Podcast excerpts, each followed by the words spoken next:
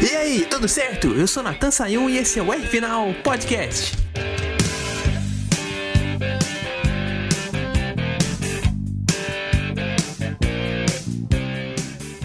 Ao contrário do que você pensa, hoje eu não vou começar o programa falando dos favoritos que venceram esse fim de semana em Interlagos. Hum. Ricardo Maurício, Gabriel Casagrande da Stock Car e o Vinícius Tessaro da Fórmula 4 vão ficar um pouquinho para trás, porque, cara, hoje o dia é dos renegados.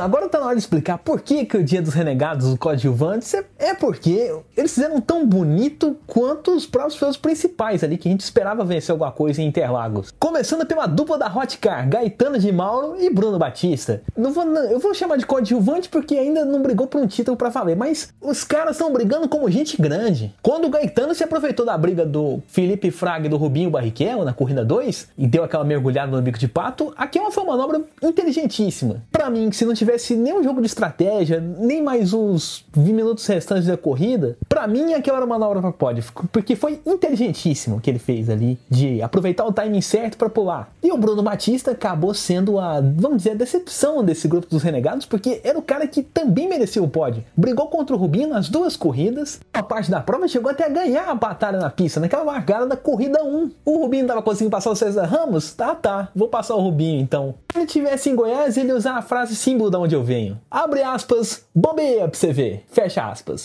Ainda na corrida 1 ele conseguiu o quarto lugar, Guilherme Salas foi o terceiro, mas eu trocaria as posições por causa daquela valentia que ele teve. Colocaria se por merecimento o Bruno Batista em terceiro, Guilherme Salas em quarto. Agora aqui falando da Fórmula 4 Brasil, vamos colocar um contexto aqui. O Tessaro não venceu nenhuma corrida no ano passado, mas foi mais regular do que o Nicolas Giafone, que venceu com aquele carro da Cavaleiro, que foi companheiro de equipe dele no ano passado. Na classificação final, o Tessaro ficou só atrás do, do Clerot, foi o campeão, e do Staiko. Contra o Giafone, ele ficou duas posições à frente, com 34 pontos a mais na tabela. Ele foi terceiro e o Giafone foi quinto, com o Felipe Bartz entre eles que era da DMG. Como o seu maior adversário no automobilismo, seu primeiro maior adversário, seu companheiro de equipe, vamos dizer que o Tessaro foi muito bem sucedido naquela briga. E é claro que eu daria ele como um dos favoritos de vitória nesse fim de semana, já que é um dos remanescentes lá que conhece mais o carro e que tinha ido muito bem no ano passado. E foi isso que aconteceu. O Tessaro venceu duas de três, inclusive na corrida 3, fazendo aquela manobra fantástica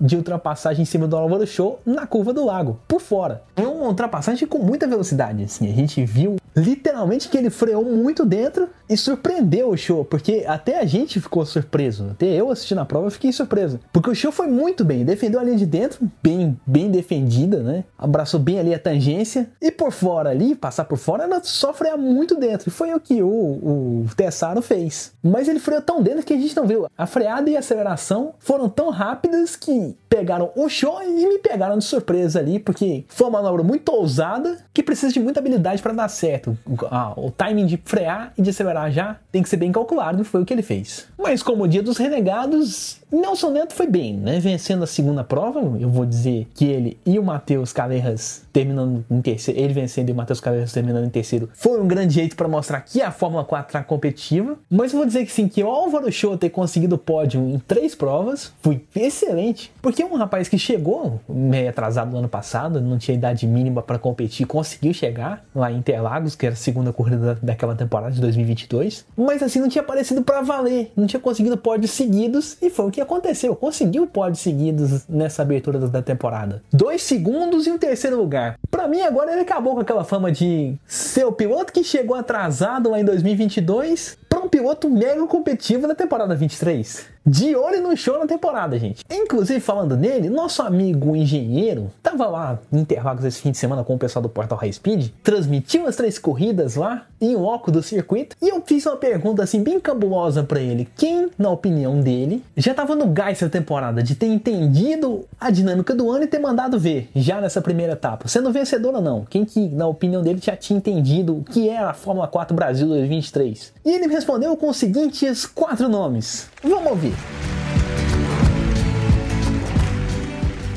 Olá, caríssimo Natan e amigos do podcast aí final. Bom, pessoal, não estranhe minha voz. Eu fiz três corridas hoje pelo Portal Speed, além de, de atividades ontem. Eu tô com a voz um pouco cansada, mas amanhã tô de boa. Então, inclusive, DJ, para descansar minha voz aqui, manda uma música aí boa para mim. Música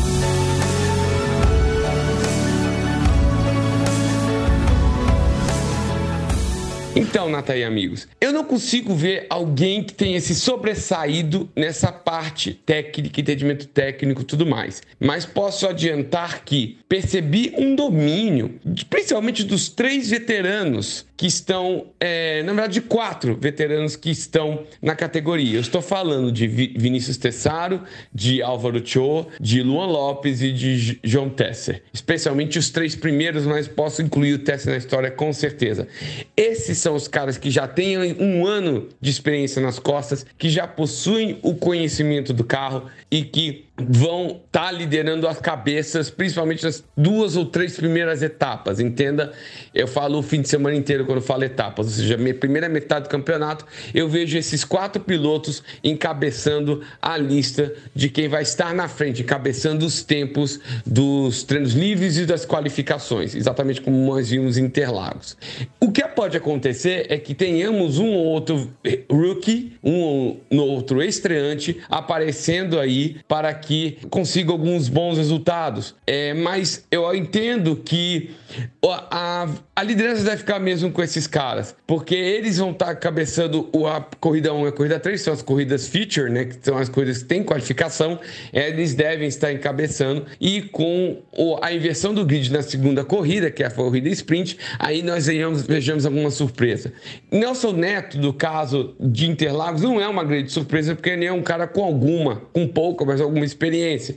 Mas apesar de ele não ser rookie, para mim ele é um rookie. Então ele se enquadraria naqueles que poderiam ganhar numa situação de inversão de grid como tivemos na segunda corrida aqui de Interlagos. Mas vale mencionar, em matéria de conhecimento técnico, eu colocaria os quatro veteranos, mas especialmente os três primeiros que eu falei. Não vou, não vou tirar João Tessa da história, mas vejo o Tessaro, o Cho e o Luan Lopes como os três que mais responderiam essa perfil que você está perguntando, tá, Natan? É isso aí, pessoal. Um grande abraço e uma boa semana a todos.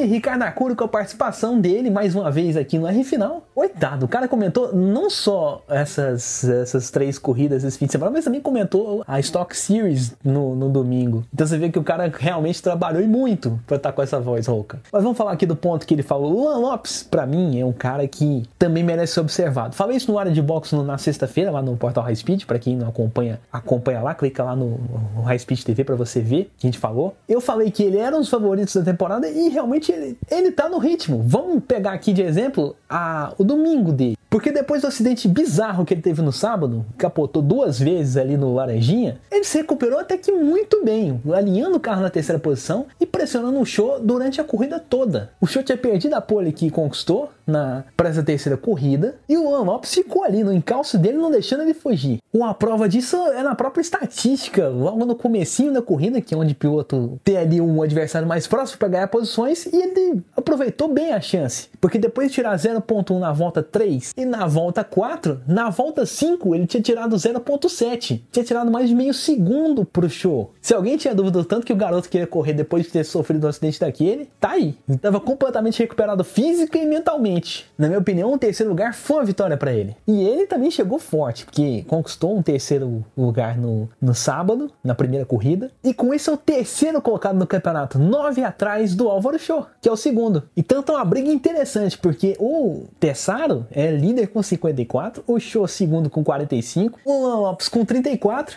e entre os três primeiros, só o Tessaro conseguiu vencer uma corrida no, no ano. Imagina a fome agora que o Show e o, o Lan vão ter para também saírem dessa seca, para também conquistarem uma vitória na, na Fórmula 4 Brasil, a primeira vitória deles na carreira na Fórmula 4 Brasil. Se o Tessaro nunca tinha vencido, venceu, é, a hora é essa. Também lembrar do Nelson Neto. O Nelson Neto nunca tinha vencido uma corrida na, na carreira dele na Fórmula 4 Brasil, ele também está no seu segundo ano, conseguiu vencer, então nada é impossível. Mas o que o Arcuri falou do Nelson Neto não tá nessa lista dele, eu também não vou colocar na minha, mas por um simples motivo, não por não acreditar na competitividade dele, mas eu acho que a briga vai estar tá tão intensa entre os três ali, que nem um comparato que tá na quarta posição vai conseguir enxergar. Acho que nessa temporada a gente não tem um Pedro Clerot que vai dominar tudo. Essa temporada vai ser uma briga ferrendo do pessoal que já estava na Fórmula 4 no ano passado e vai continuar ali buscando seu lugar no sol, mas com mais intensidade ainda na pista. Então vai ser uma briga intensa do Show, Lopes e do Tessaro. Isso na minha opinião.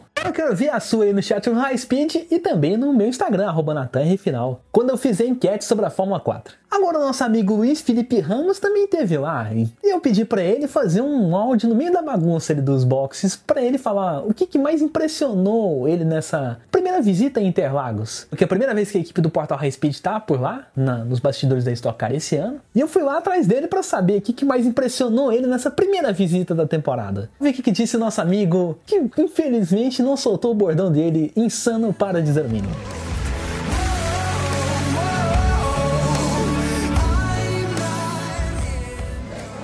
Fala galera do podcast R Final, aqui é Luiz Felipe Ramos, diretamente de Interlagos. Bom, muita coisa chamou a atenção deste que vos fala neste final de semana da Stock Car Pro Series. Lembrando que se trata da primeira visita da principal categoria do automobilismo nacional ao templo em 2023. É a primeira de três visitas programadas.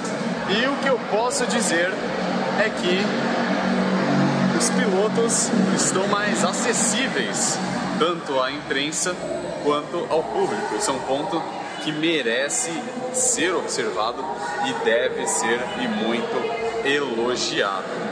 E agora, agora se referindo à performance dos carros, é, a gente destaca a questão dos pneus Hankook e do desenvolvimento que está sendo feito, é, do tremendo investimento que a marca coreana está fazendo no Brasil e buscando de todas as formas, mas principalmente através da Stock, é, e ser mais presente no mercado brasileiro. E uma vez que a marca terá condições é, boas nas categorias presentes, tanto a Stock Car Pro Series quanto a Fórmula 4 Brasil e até mesmo a própria Stock Series, poderá ser algo que cativará o consumidor.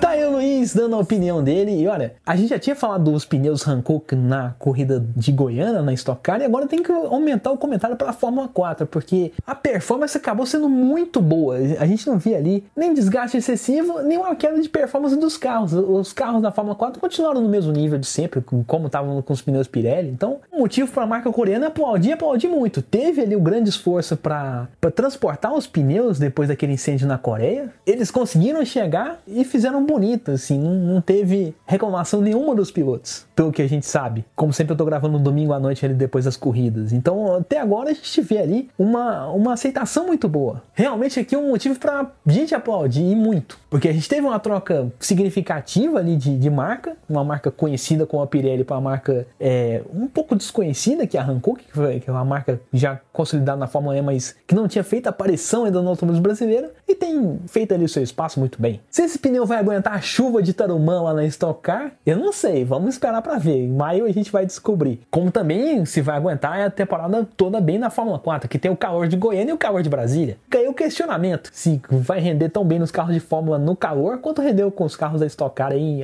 a etapa de Goiânia. Vai cair o questionamento que também vou fazer lá no meu Instagram ao longo do ano. Por hoje eu vou encerrando aqui o programa, mas semana que vem tem mais uma etapa da NASCAR Brasil. Tem a Copa Truck também, que eu vou tentar falar um pouquinho mais. Eu gostaria muito de falar da NASCAR Brasil, porque é a primeira vez que eles vão pisar no, na pista mais importante do Brasil com o nome de NASCAR. Eu quero ver o que, que vai acontecer. Se as corridas forem ali muito pegadas lá em Goiânia, quero ver o que, que eles vão plantar no S do Senna. Se na, na Stock Car a gente já estava ali na expectativa para o que ia rolar naquele pega do Enzo Elias, o Denis Navarro e do Rubinho Barrichello, Imagina o que pode rolar com o pessoal da NASCAR Brasil. Nessa do S do Senna, o Rubinho melhor fala melhor, mas será que com um trio wide no S do Senna com aqueles carros, vai dar alguma coisa diferente? Será que alguém na linha de fora vai surpreender, vai sair ali melhor do que quem tava na linha de dentro? É o que a gente vai descobrir. Eu tô curioso para ver. Como eu te disse, não esquece de seguir o meu Instagram, arroba NatanRFinal, Natan com TH, e seguir o pessoal do portal High Speed. Aliás, a gente não falou da, da Stock Series nesse podcast hoje. A gente tinha falado na corrida de, de Goiânia sobre as novidades que eu tenho. A gente não entrou na, na, na temporada, o que, que aconteceu na Stock Series essa,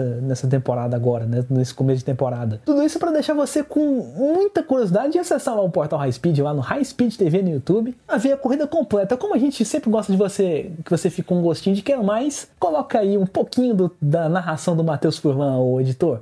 Ok? Bom, a gente tá chegando, o pessoal já vai passando pelo miolo, o grid de largada já foi passado, o safety car já tá ali apontando na curva da junção, já apagou o famoso pirilampo e a gente vem para cima aqui com um grid renovado, um grid melhor, um grid maior. Era tudo que nós queríamos e nós já batalhávamos por isso, Exatamente. meu caro Ricardo Arcuri. Estamos felizes pra caramba com isso. Tá aí, Matheus Furlan aqui para você, comentários do Luiz Felipe Ramos, do Ricardo Arcuri também. A nossa galera toda tava em peso lá, então se você quiser ver a transmissão completa, acesse o canal para assistir as três provas, que foram as três ao vivo. Por hoje, até a próxima e um grande abraço!